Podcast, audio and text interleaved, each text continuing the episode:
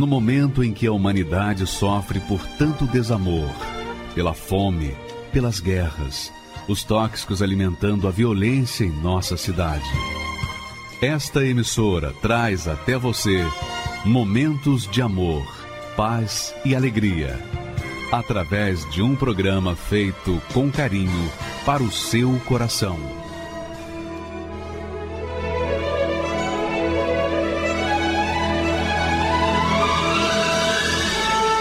E agora, com você, a Palavra Amiga do Bispo Macedo.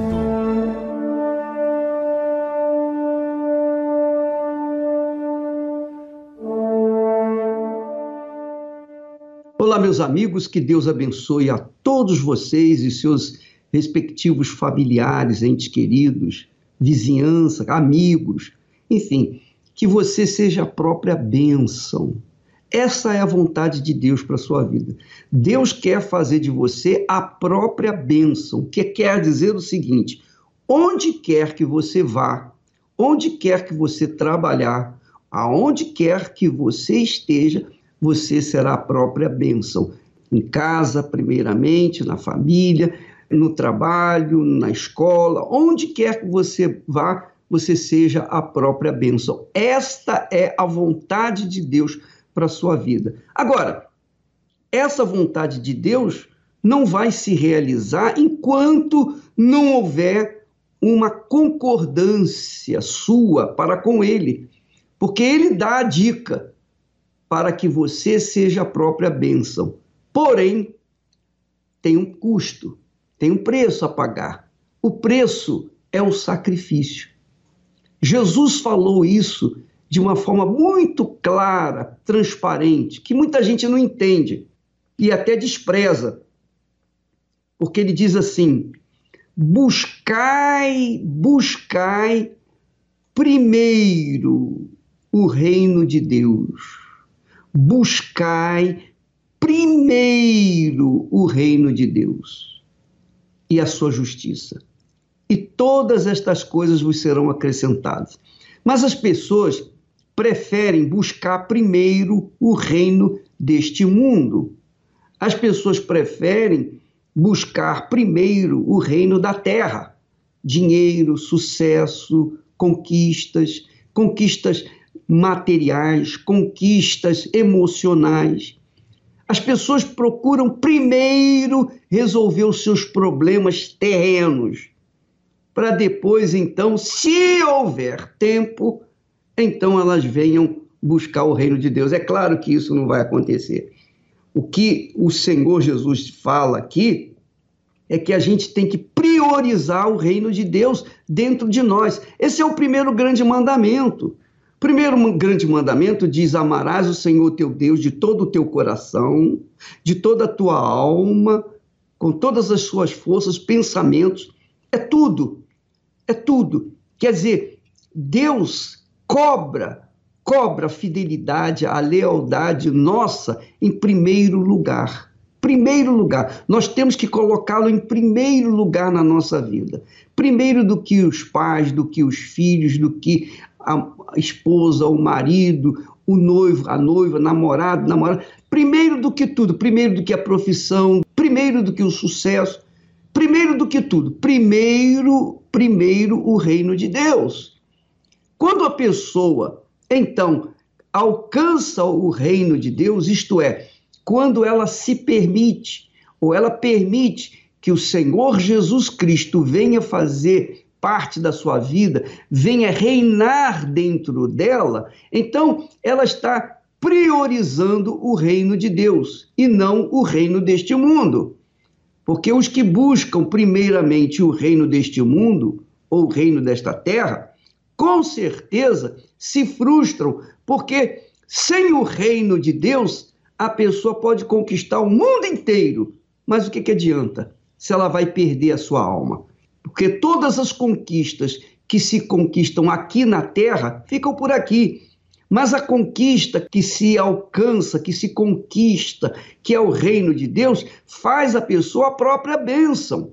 Então, onde quer que ela vá, ela é a própria bênção ela tem paz, ela é alegre, ela é uma pessoa livre, ela é uma pessoa abençoada, bendita, onde quer que vá, more na cidade, no campo, no deserto, não importa onde ela for, ela será a própria bênção. Por quê? Porque ela priorizou o Espírito de Deus. Ela deixou o seu ser, o seu corpo, ser o templo, a morada do Altíssimo. Ela se permitiu que o Espírito de Deus fizesse do corpo dela a sua morada. Então, com isso, o Espírito Santo vai conduzi-la aos pastos verdejantes. É por isso que o salmista, o rei Davi, disse: que o Senhor é meu pastor, nada me faltará. Por que, que ele diz que nada me faltará? Porque o Senhor é meu pastor, quer dizer, o Senhor é o Senhor da minha vida, da minha alma. Ele é o Senhor do meu ser. Ele é o primeiro na minha vida. Então, porque ele é o primeiro na minha vida, ele vai me conduzir para os pastos verdejantes. Agora, é verdade também que muitas pessoas, apesar de serem religiosas, caridosas, pessoas bondosas, que não fazem mal a ninguém, mas têm vivido uma vida no inferno. Por quê? Porque, apesar delas fazerem a obrigação delas, que é ser uma pessoa boa, uma pessoa caridosa, uma pessoa de fé, ainda assim elas não priorizaram o reinado do Senhor Jesus em espírito dentro delas. Elas não têm o Espírito Santo. E porque não têm o Espírito Santo, apesar delas falarem línguas, elas não têm o Espírito Santo porque elas buscaram primeiro o reino desse mundo. e não tem como. Ou você tem o reino deste mundo dentro de si, ou você tem o reino de Deus dentro de si. E quem faz a escolha é você. Você que faz a escolha. Jesus então disse: buscai primeiro o reino de Deus. Primeiro o reino de Deus. E a sua justiça. E todas estas coisas vos serão acrescentadas. Quer dizer, tudo que o mundo tem, todos os seus benefícios, vêm depois. Mas primeiro, o reino de Deus dentro de você. Então, minha amiga, meu amigo, nós vamos trabalhar no sentido da sua alma. Você tem certeza da sua salvação? Se você não tem certeza da sua salvação, é porque você não é salvo. Porque quando a pessoa é salva, ela tem certeza, ela não tem dúvida. E mais, ela tem o Espírito de Deus. Ela tem o Espírito de Deus. Porque quem não tem o Espírito de Deus não pertence a Ele. Então, Nesta quarta-feira, às oito da noite, nós estaremos com vocês aqui no Templo de Salomão. Nós vamos então agora mais um testemunho, mais um testemunho do poder de Deus, da fogueira santa, que conheceu o poder de Deus através de uma fé inteligente, uma fé sábia, uma fé que funciona e traz aquilo que a gente quer. Vamos assisti-lo. Meu nome é Rodrigo Conrado, eu sou empresário. Eu lembro que eu gostava muito de computador. Eu ganhei um computador na época do meu tio e quando eu tinha aí os meus 14 anos, eu lembro que praticamente eu me antissocializei.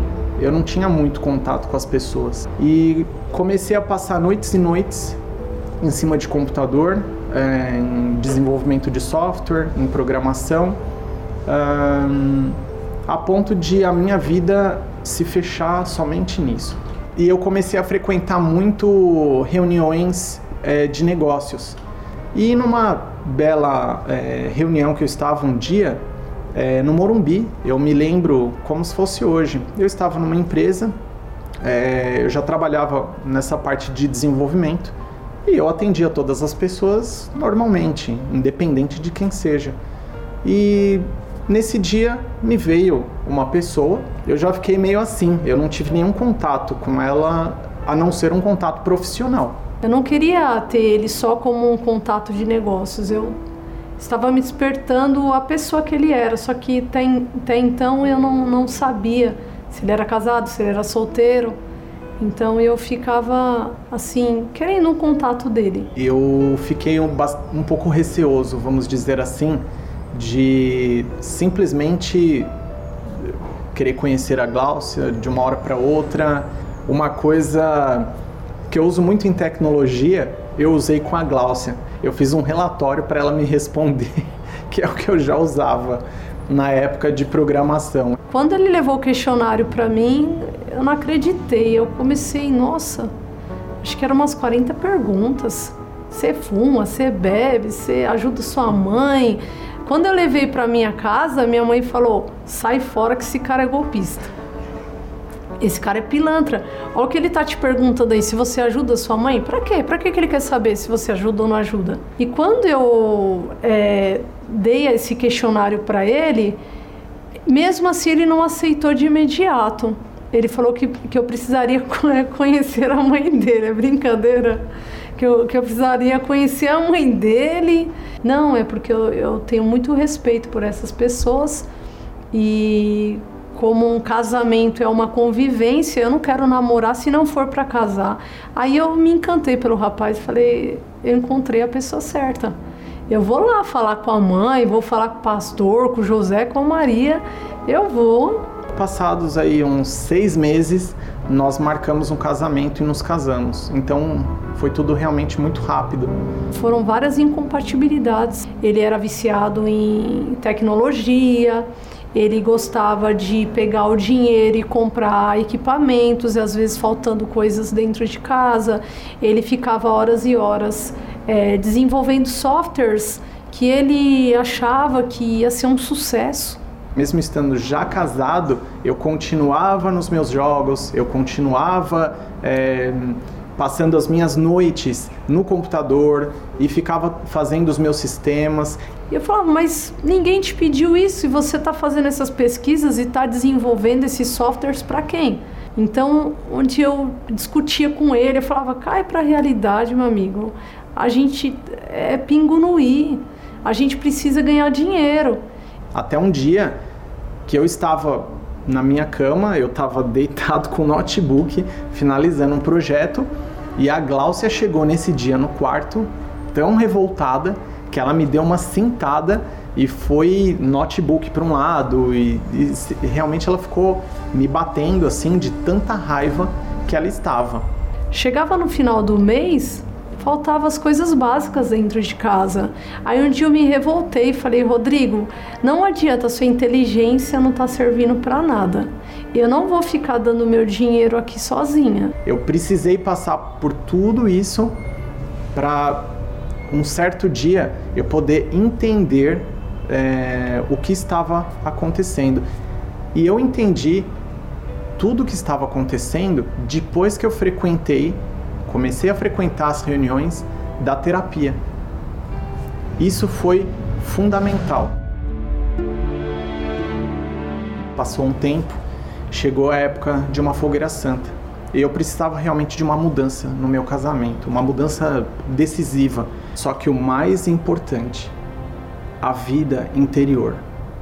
A vida que eu busquei é exatamente o Espírito Santo, porque sem o Espírito Santo, certamente as coisas exteriores elas não apareceriam. Então eu fiz um voto. É, eu entrei na Fogueira Santa e eu fiz um voto e eu me lembro, nessa época as coisas estavam tão difíceis e o que eu tinha para colocar nesse voto da Fogueira Santa eram as alianças do casamento e mais um salário que eu tinha. Me lancei, ou a coisa dá certo e eu troco o meu tudo pelo tudo de Deus e ele me mostra uma direção, ou eu não vou saber mais o que fazer. Mesmo contra as minhas vontades, ele sacrificava ele se dedicava, ele mantinha uma comunhão é, com Deus sobrenatural. Eu às vezes gritava dentro de casa e ele falava: Glaucia, fala baixo, eu estou aqui do seu lado, fica calma, fique em paz.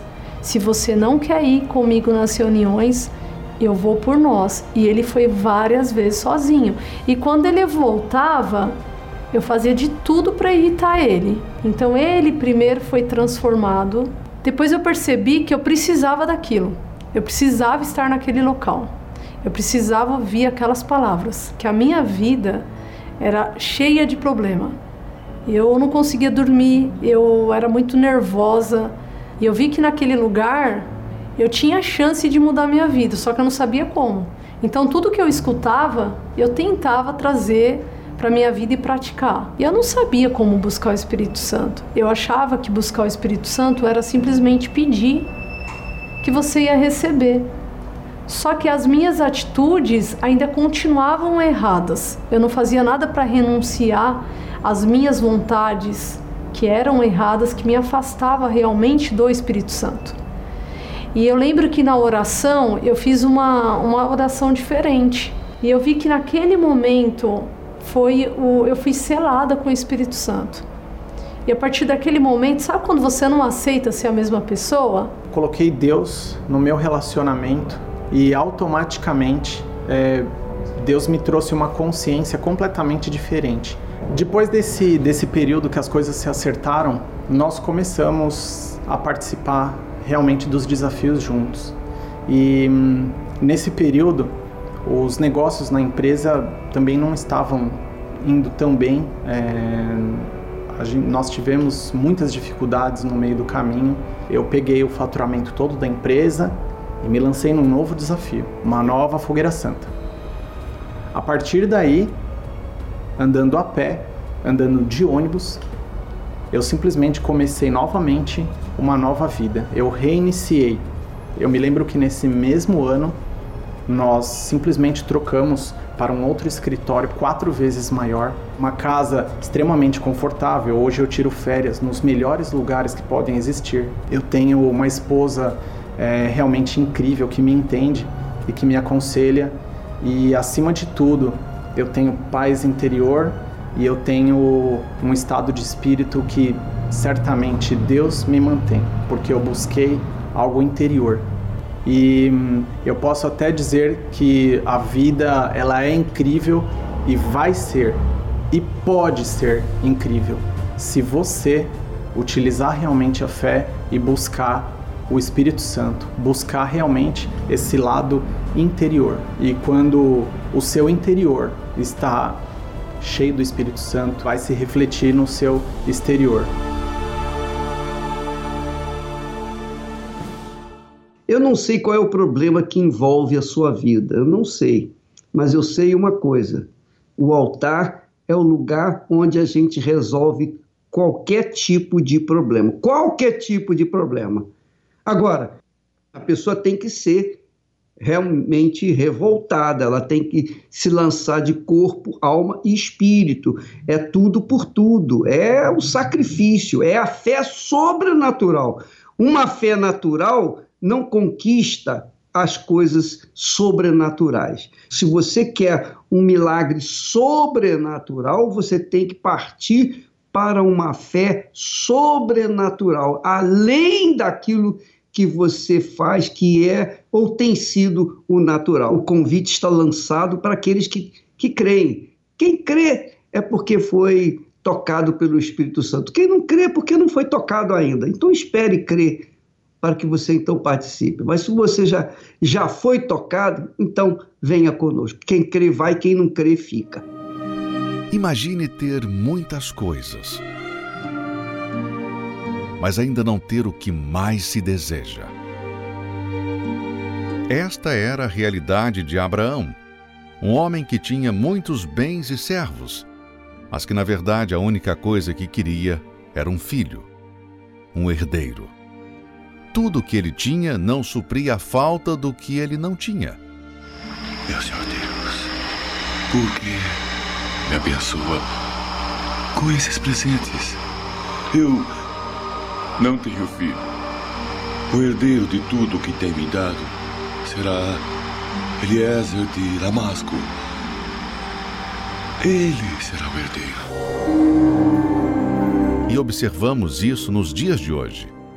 Nem todo poder e conquista compensam a ausência do Espírito Santo. De que adiantam as outras coisas e continuar sem ele? Enquanto você viver os seus planos, por menores que sejam, dificilmente irá alcançá-los. Faça como Abraão, que trocou os seus planos para viver os planos de Deus. Fogueira Santa, no Templo de Salomão. Procure uma igreja universal do Reino de Deus e saiba como participar. Meu nome é Adaísio, tenho 42 anos, sou nordestino. Vou falar um pouco da minha infância no Nordeste. Eu me lembro que meu pai, ele, ele vivia muito tempo dentro dos matos, então a gente via o nosso pai de 15 em 15 dias. E a gente ficava morando na beira das estradas, nos barracos, é, não só a minha família, como muitas outras famílias, e era muito limitada. Ali a gente comia mal, a gente se vestia mal, ali a gente não sabia o que era um elemento bom, se vestir bem, a gente andava descalço, ninguém é, é, tinha um dinheiro para comprar nada, é, é, vamos dizer assim, uma miséria total. Miséria é, é, assim, a gente muitas das vezes não tinha o que comer. Eu sempre sonhei, mas a minha mãe ela colocou uma coisa na nossa cabeça, né?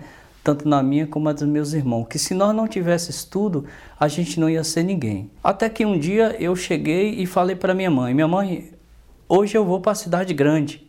Eu vou para a cidade grande hoje. Que, que lá São Paulo a gente chama de cidade grande, né? Eu vou para a cidade grande. Aí minha mãe falou: Olha, você é como eu te falei, você vai sofrer na cidade grande. Eu falei, mas mesmo assim eu vou. Eu me lembro que é, eu não tinha o dinheiro da passagem, a gente lá no Nordeste, a gente tinha hábito de criar é, bicho, né, passarinho, essas coisas assim. Eu vendi uns passarinhos, dei pro rapaz do caminhão e falei, o senhor pode me levar para a cidade grande? Ele falou, te levo. Mas lá você vai ficar onde? Eu falei, onde o senhor me deixar? E aí eu vim para a cidade grande. Aí eu peguei carona com esse rapaz, né? Ele perguntou para mim onde eu ia ficar. E eu falei para ele que eu não tinha onde ficar. Ele falou: tá tendo uma invasão na zona sul de São Paulo.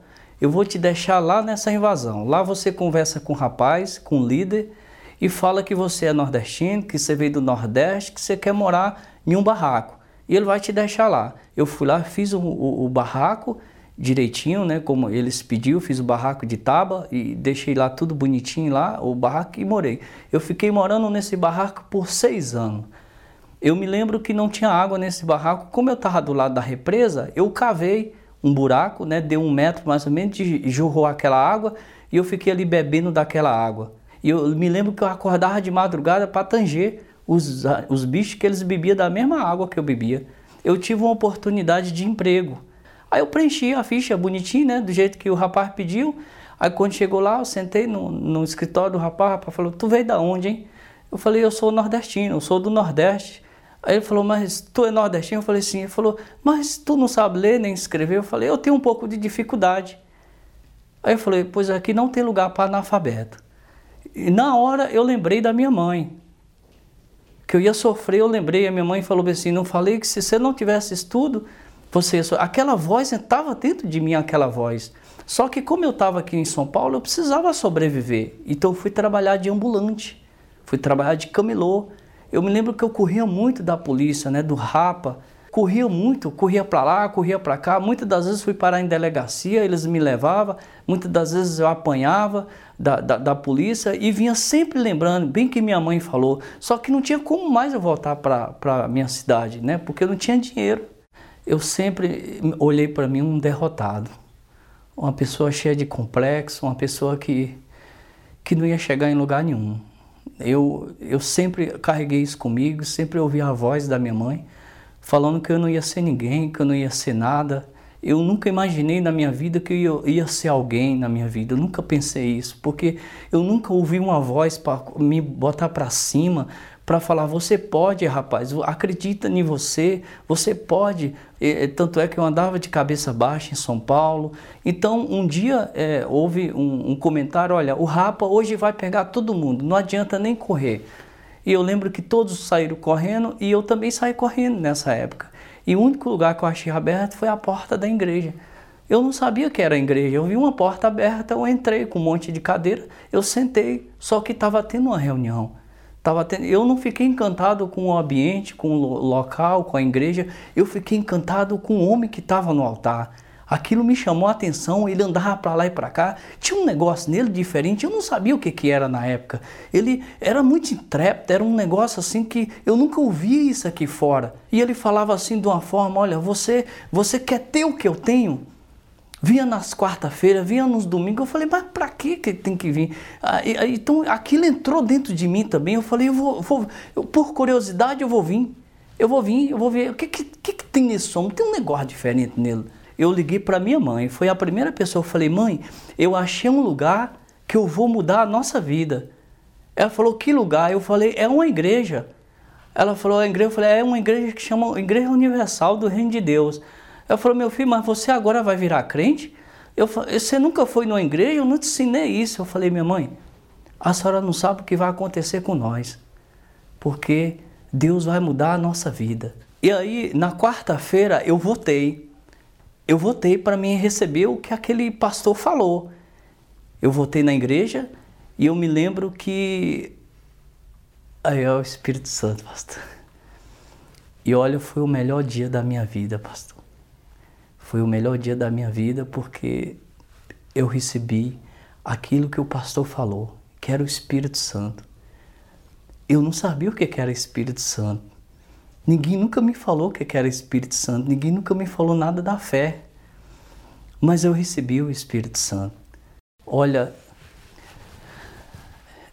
eu lembro que eu entrei um derrotado e saí um vitorioso. Eu saí com a cabeça erguida. Eu andava nas ruas de São Paulo. Depois desse dia eu passei a marchar. O Espírito de Deus, ele entrou dentro de mim porque eu não sabia que Deus falava. Deus fala. Deus fala. A mesma voz que eu escutava no passado, que eu era um derrotado, eu ouvi naquele dia, eu ouvi a voz de Deus. Deus falou comigo: Meu filho, você pode. Meu filho, eu sou contigo.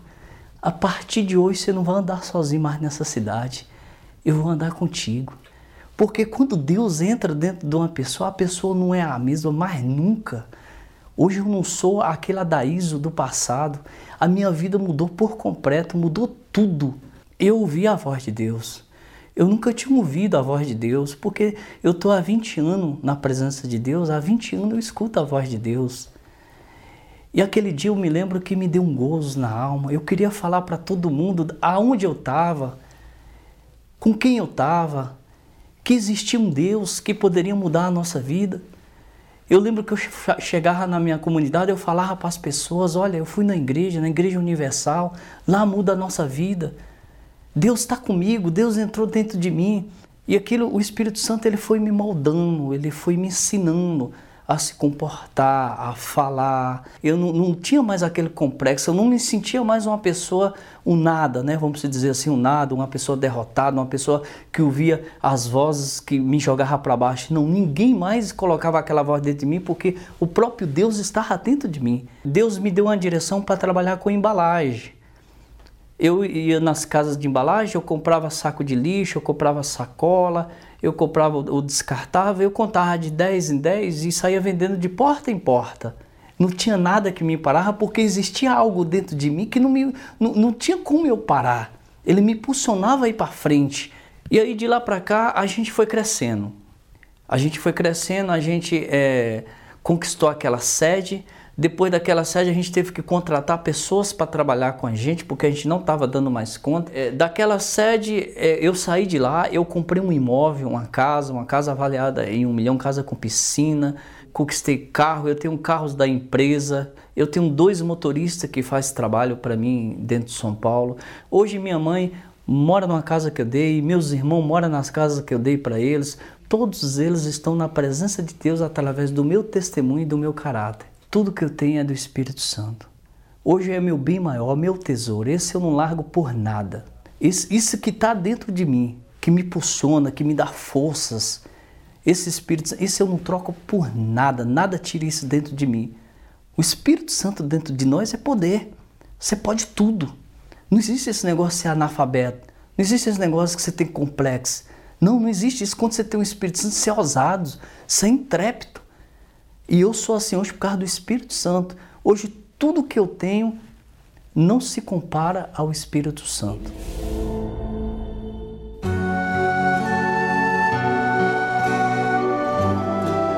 A fé e a inteligência trabalham juntas.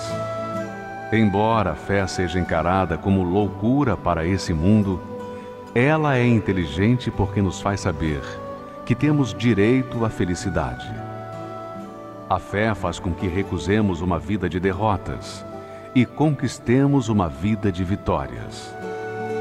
Se tudo não está de acordo com os seus ideais, está na hora de você refletir com a sua inteligência e usar a sua fé para trazer à existência os desejos de seu coração. Igreja Universal do Reino de Deus um lugar de fé para a sua vida. Meu nome é Eliane Moraes, tenho 63 anos, sou médica, pediatra, eh, moro em Santos. A minha infância foi uma infância difícil. Meus pais eh, brigavam muito.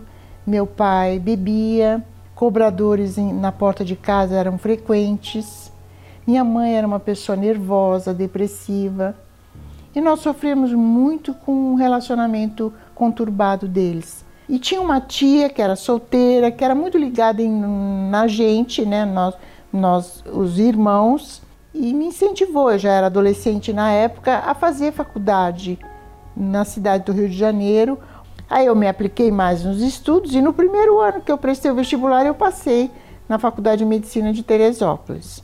Chegando em Teresópolis, eu fui morar sozinha. Eu era uma pessoa muito tímida, muito reservada. A partir desse momento que eu fiquei sozinha, eu comecei a me fixar num professor. Eu me fixei nesse professor.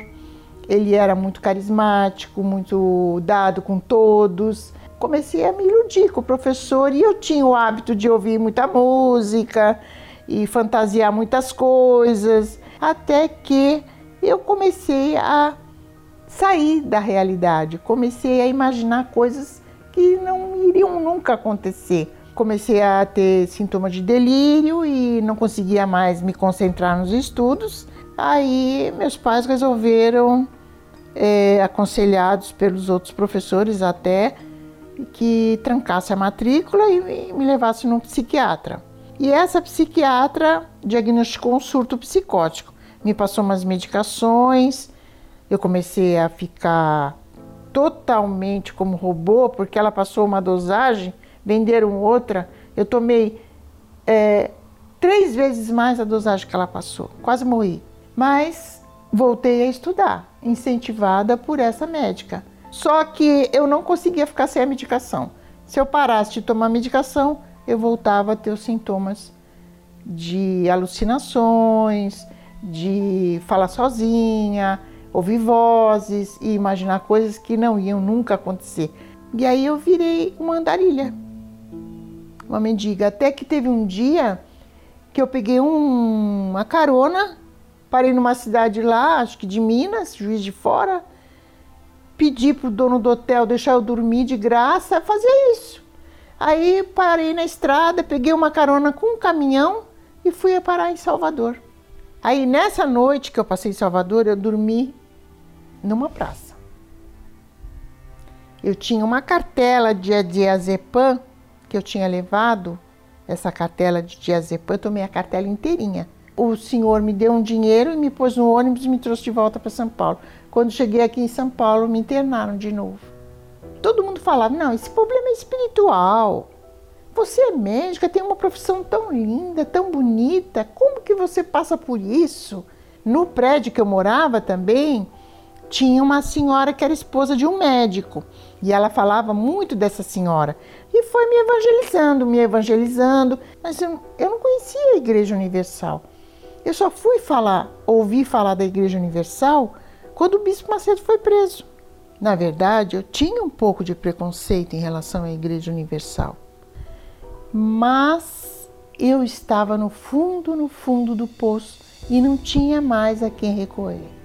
Aí quando eu frequentei, eu fui assistir o primeiro culto, eu fiquei apaixonada pela reunião. O que o pastor falou se encaixava totalmente com a história da minha vida. E eu fiquei assim, é, me senti é, aquecida, me senti bem recebida por pelos obreiros, por aqueles pastores. Nossa, pelo menos aqueles entendem o meu problema, entendem o que eu tenho, estão querendo me ajudar. Aí eu fui fazendo os propósitos, fui assistindo, ouvindo a Rede Aleluia, as músicas, é, procurei me evangelizar com as músicas.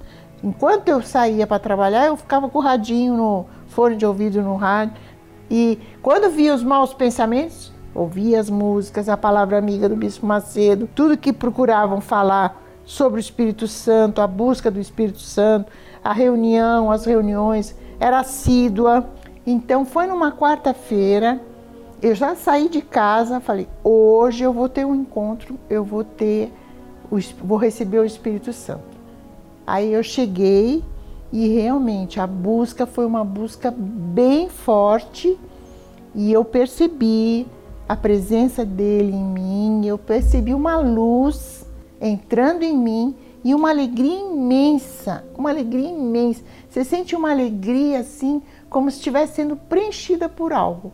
E realmente é um poder sobrenatural que a gente encontra na, quando recebe o, o Espírito Santo. Foi o dia mais feliz da minha vida. Foi o dia que eu tive certeza que aquilo que eu busquei durante tantos anos e com tantos médicos, é, porque eu achava que os médicos eram deuses, é, eu percebi dentro de mim, eu percebi que esse poder também estava comigo, que ele também me amava, que ele me perdoou e que ele ia me ajudar a reestruturar a minha vida, me dar essa força, me dar esse poder. Eu, eu passo por qualquer situação conflitante e ainda ajudo o outro colega. É muito gratificante você perceber que o amor que você passa, que vem do Espírito Santo, ajuda as pessoas. Eu creio que essa força sobrenatural, o amor de Deus, é, ninguém, ninguém, ninguém vai, vai transpassar isso. Médico nenhum vai ter esse poder de passar. É uma força que você adquire com o Espírito Santo no dia a dia, na tua mente, é, no teu falar, no teu agir. E eu que passei por tantas situações que ninguém dava nada por mim, ninguém dava nada. Hoje eu sou super solicitada, tenho uma vida financeira estável, sou bem empregada, tenho a minha casa, consegui aquilo que eu mais queria, que era dar um futuro para minha filha. Hoje ela está casada, está feliz e vivo meu dia a dia em paz, em paz comigo mesmo. Sei que tudo que eu faço, eu procuro fazer o melhor. A medicina, ela vai até um, um limite. É, quando ela é, é atuada junto com a fé, ela extrapola esse limite. Ela vai além.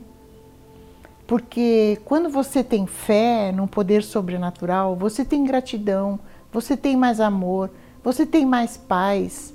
E tudo isso cura, tudo isso reabilita. Quando você faz uma oração, quando você recorre ao Deus Todo-Poderoso, isso é um poder que te dá uma firmeza no pensamento que nenhum remédio, nenhum medicamento vai dar.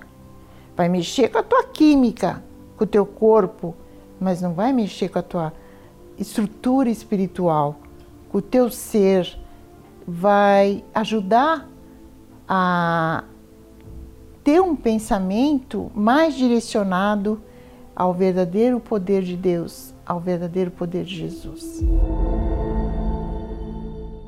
Meu nome é Elizabeth Rodrigues de Oliveira. A minha infância foi muito difícil, porque minha mãe, ela tinha 14 filhos e eu era gêmea e ela não dava atenção. Aconteceu do meu tio chegar a me estrupar. E eu cheguei nela e falei, e ela não acreditou. Ela falou que era história minha, que aquilo ali, ele jamais iria fazer aquilo. Eu imaginava atirando na cabeça dele.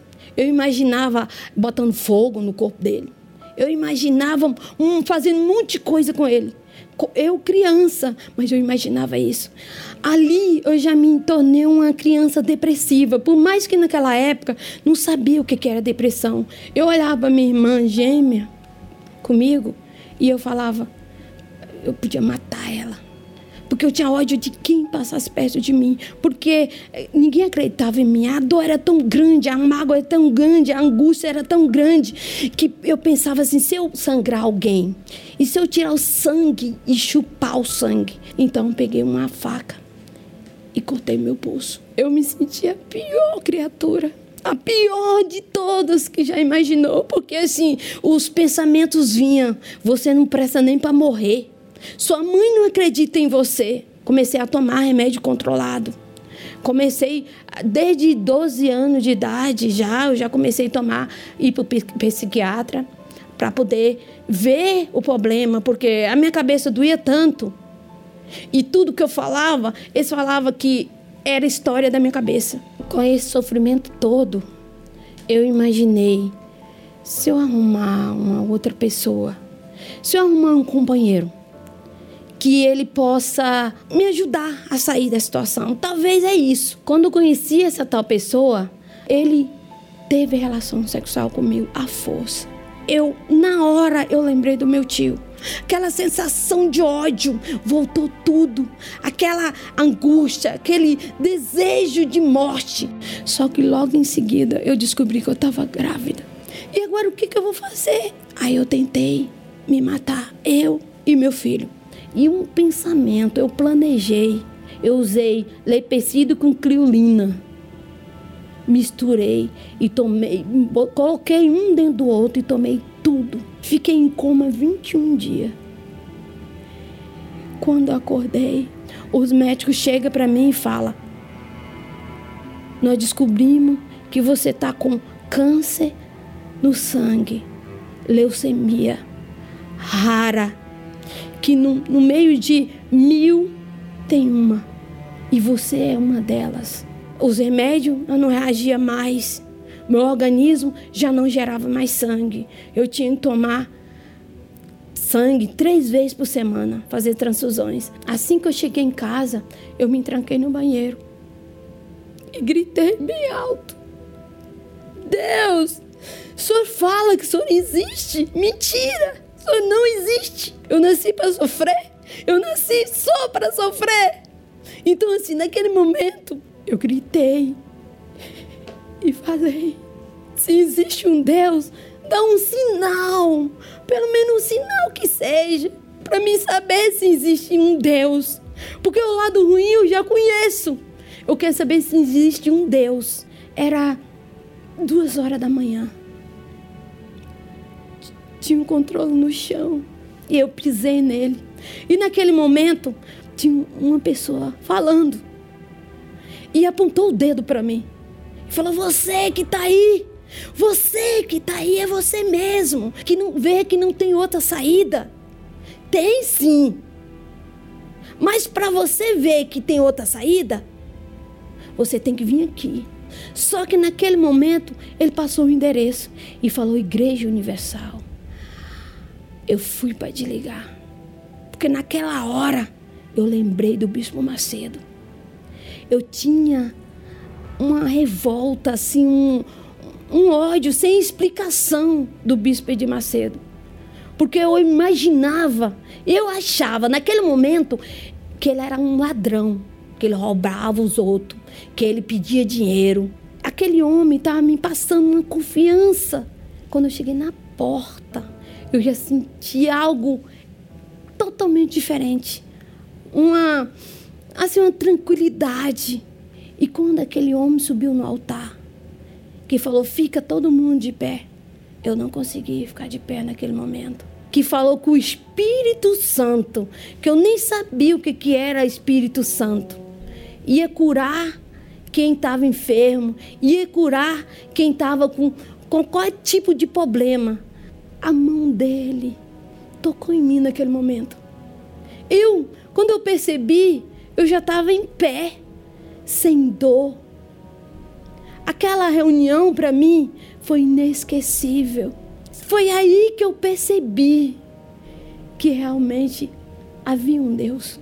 Realmente não era Ed Macedo. Realmente era o próprio Deus ali naquele momento. Aí eu fiz todos os exames e provou que eu estava curada.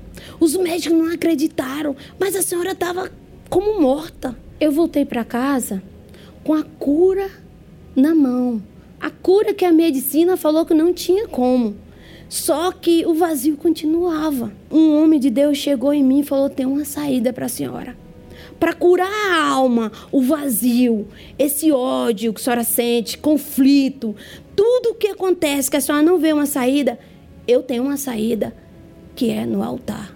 Aí eu entendi naquele momento a proposta de Deus. Se eu pude sacrificar para os encostos, por que, que eu não poderia sacrificar no altar de Deus? E naquele momento eu comecei a gerar. Por mais que vinha, os argumentos do diabo vinha falando, você tem que comer, co comprar coisas para o seu filho. E realmente naquela época eu passava muita dificuldade financeira, porque eu, eu não, não tinha como alimentar meus filhos era doações de vizinho para dar para eles, mas nenhum argumento fez eu não gerar meu sacrifício e pedindo a Deus para chegar o grande dia. E quando eu coloquei meu sacrifício, não só o sacrifício sangue, mas a minha vida, quando eu coloquei naquele altar, eu desci outra pessoa a depressão, a angústia, aquela, aquele ódio que eu tinha, aquela mágoa, tudo aquilo foi arrancado. Tudo aquilo que naquele momento eu me, me assim, se pudesse voar, eu era igual uma pena. Aquele vazio foi preenchido naquela hora. A, a paz, a, a gente eu senti naquele momento e comecei a louvar. Até a música. Vem agora, Espírito Santo, eu estou aqui. Só que eu cantando isso aí, com a certeza que ele estava dentro de mim, eu comecei a ver minha vida totalmente diferente. Aquela alegria que, que não conseguia sair, já saía de dentro para fora. Naquele momento, eu me me tornei uma cidadã celestial. Eu me, tornei realmente pertencente aos planos de Deus. Naquele momento, eu entrei realmente no reino de Deus. E de fé em fé, fogueira santa em fogueira santa, foi construindo uma vida nova. E o altar me deu um homem de Deus não, eu costumo falar um homem com H, de verdade. Um casamento não só para dizer que eu casei, mas um casamento abençoado. Eu que só tinha quinta série, comecei a desenvolver também, a estudar, fiz faculdade de marketing. Eu tenho uma vida de qualidade, me deu uma vida estável, que posso comer o que eu quero. Meus filhos podem comer o que quer, vestir o que quer. Tem lugar de morar tem carro, empresas. Isso tudo através do sacrifício da fogueira santa. Hoje eu sou feliz, tenho essas conquistas, uma vida boa, tenho paz no meu lar. Porém, nada disso é, tem valor mais do que o Espírito Santo, mais do que o Espírito Santo que está em mim. Ele é tudo ele tem mais valor do que qualquer coisa que eu já conquistei nessa vida. É a própria bênção, ela se tornou a própria bênção. Essa é a proposta da Fogueira Santa. Nós vamos entrar em oração agora. Que Deus abençoe em nome de Jesus através dessa oração. São tantas coisas para te pedir, meu Senhor Neste momento, quantas lágrimas molhando o travesseiro cobertor. Ah, quanta gente procurando caminho a seguir.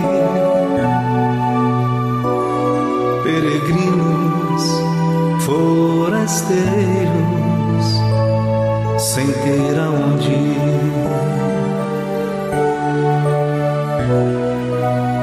Ah, quanta vida em você, meu amigo, para quem sofre no leito de dor.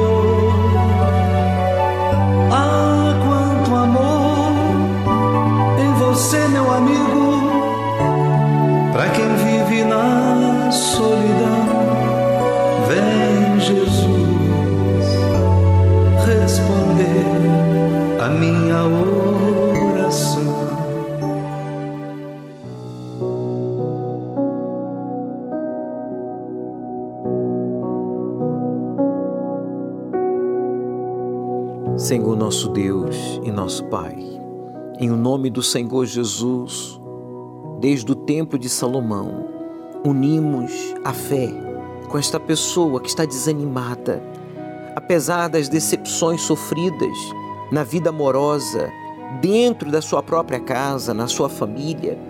Esta pessoa decide aí, agora, em casa, no carro, no hospital, falar contigo. Ele reconhece que o desânimo o tem acompanhado. Esta pessoa não tem ânimo para nada, nem para se cuidar, nem para cuidar da sua casa, da sua família, no seu trabalho. Ele faz as coisas de qualquer jeito, literalmente empurrando a vida com a barriga.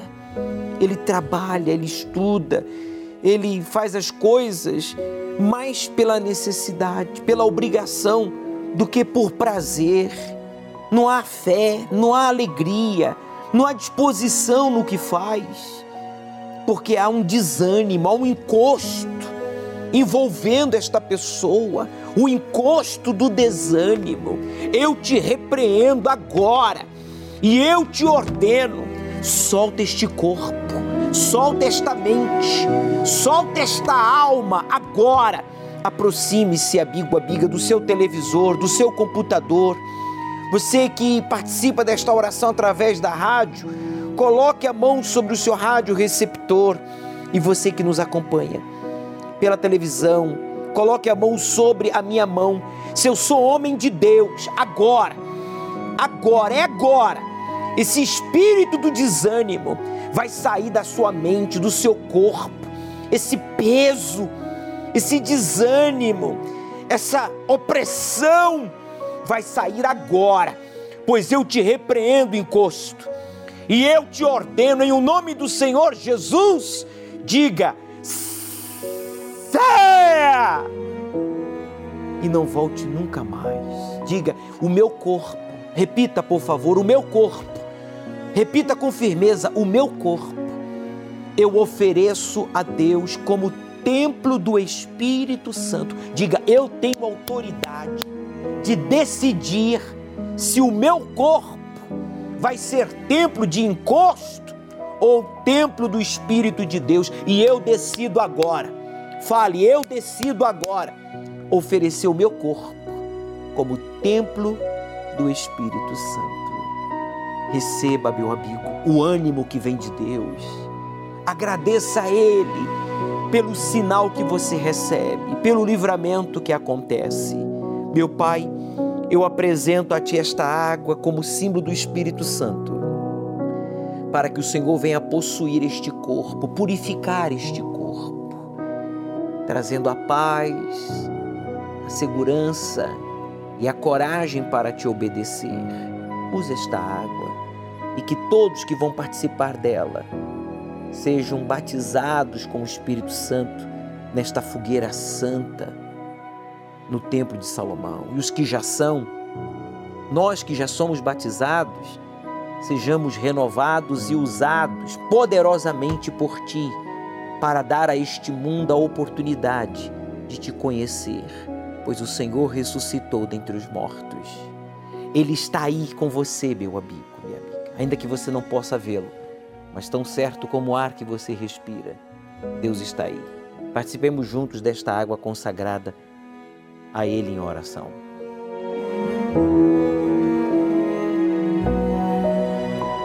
Tenha uma experiência agora, dizendo para Ele: ofereço a minha vida. Meu Pai, guie os passos desta pessoa. Abra o entendimento dele para entender a tua palavra e coragem para te obedecer. Pois em tuas mãos eu entrego a todos que neste domingo da oportunidade esta pessoa que já perdeu tantas oportunidades. Aproveite a mais importante de buscar e receber o teu Espírito, porque aproveitando esta oportunidade, então ele superará todos os fracassos e toda a infelicidade que ele tem vivido, talvez desde a infância. É o que eu te peço e agradeço, e você que concorda, diga amém. E graças a Deus. Olhe em sua volta.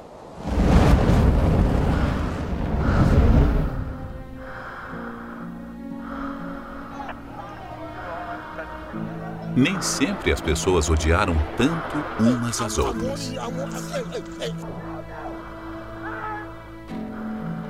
O século XX foi o que houve mais conflitos de guerra. Quantas gerações vivenciaram uma pandemia como esta? Quando se viu tamanhas fúrias da natureza desordenada?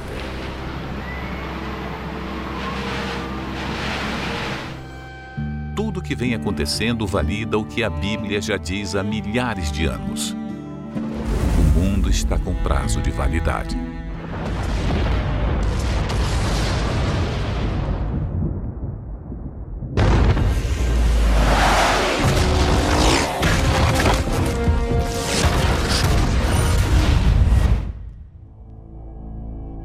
Mas o que acontecerá nessa terra, desde agora até que ela acabe?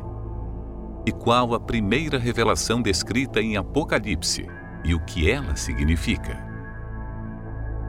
Vamos descobrir ao desvendar este livro considerado por muitos como misterioso. Domingo, ao cair da tarde. O estudo do Apocalipse. Você receberá orientações práticas à luz da palavra de Deus que irão fortalecer a sua fé, renovar as suas forças e levá-lo ao verdadeiro encontro com Deus. Domingo, às 18 horas, no Templo de Salomão. Avenida Celso Garcia, 605 Brás e em todas as igrejas universal do Reino de Deus. Chegue cedo e traga sua Bíblia. Nesse domingo daremos início ao capítulo 2 do livro de Apocalipse. Traga sua Bíblia.